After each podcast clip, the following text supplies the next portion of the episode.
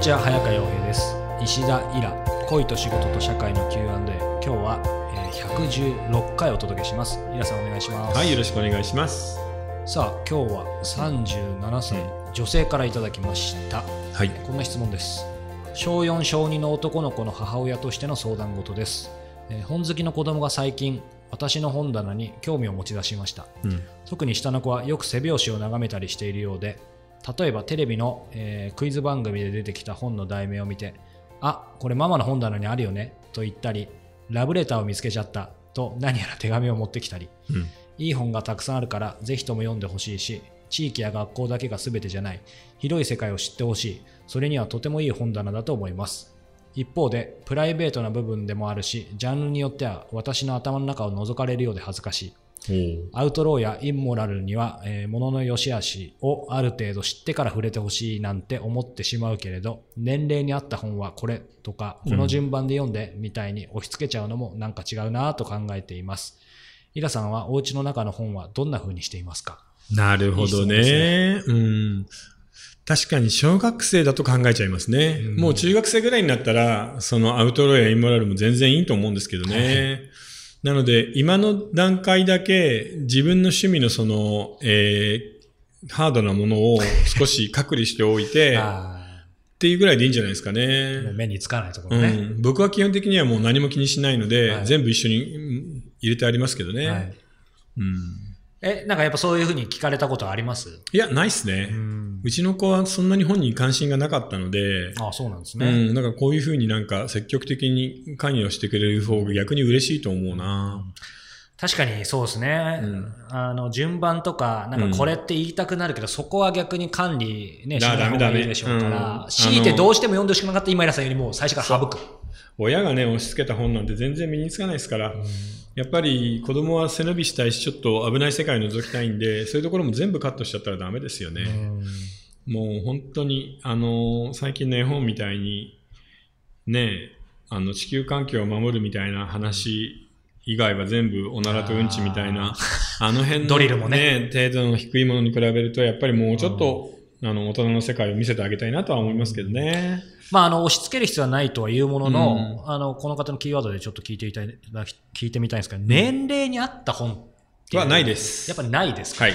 あのーその子のものでいいですね。ううんん。例えば僕も未だに、えー週刊少年ジャンプとか読みますけど、うん別に年齢に合ったもの、合ってないものを考えようなんてことは一切ないですから、それは別にね、あの、小学生や中学生で海外文学なんかも普通に読んだりするんで、年齢に合ったっていうのはないんですよ。その人の、あの、なんていうのかな、進み具合でゆっくり本は楽しめばいいものなので、でもあれですかね、ちょっとこう、あんまり認めたくないんですけど、僕、子供が、うん。前も番組で言ったかもしれないですけど、娘今、小4なんですけど、なんか怖い話の本とか、はい。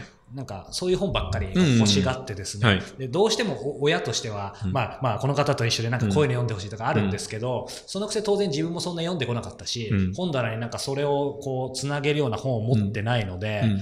まあ押し付けるのももちろんだし、やっぱりななんでしょう。なんかやっぱりなんだかんだ言って親が自分が読んできたかとか、うんその辺のものってなんか反映されるんですかね？ところがね、されないんですよさ。れない。読解力とか本を読む能力みたいなのは、あの、与えたりしても伸びないんですって。で、それをどうやったら伸びるかっていうのは、実はわからないんだって。そうなんだ。うん。だから、結局、その人の中で、はいで、しかも、読解力が伸びるのは、えーいくつって言ったっけな、12から15ぐらいまでの間で、そこを過ぎるとあんまり伸びないらしいんだよね。そうなんですね。だからその自然に、まあ10代の前半ぐらいの時に本に触れて、あ、これは面白いんだって言って、自分から入っていく子は伸びるんだけど、やっぱり面白くないとか、他にゲームとか、ね、部活が忙しいみたいな子はそのまま伸びないんだよね。じゃあ結構これ、うんあの極端にやっぱ運とか縁みたいなところもあるそういう、そういうことです、そういうことです。はい。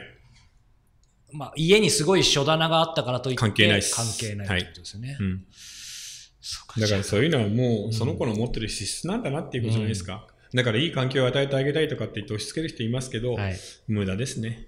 ですね。うん。で、親が選んでるいい本ってクズ本ばっかりだから、うん、確かに。そう、親の方がセンスないじゃん、大体。そうですなので、ね。あんまりなんか指導するとかっていうよりは、子供の自然な好奇心に任せる。はい。で、なるべく、えーひ広いものをうん、読みやすい環境をちょっと作っておくぐらいしかできないですね。そうですね。うん、なので、ね、早川さんの場合はあれじゃないですか。あのー今多分、その子供が欲しがるやつっていうのは、トイレの花子さんみたいなやつじゃないですか。そうそうそなので、海外の怪奇小説傑作者みたいなのもあるので、そういうのをちょっと読んでみたらどうっていうのでいいんじゃない？あでも確かにそうですね。うん。で、日本のホラーの中でも面白いのとかあるから、うんうん。そういうことですね。そこを応援してあげるっていう意味ではいいかもしれないけど。うんうんいや、難しいですね。でも本当に子供自身が伸びるしか道はないという、本当に切ないけどそういうことなんですよね。親には何もできないという。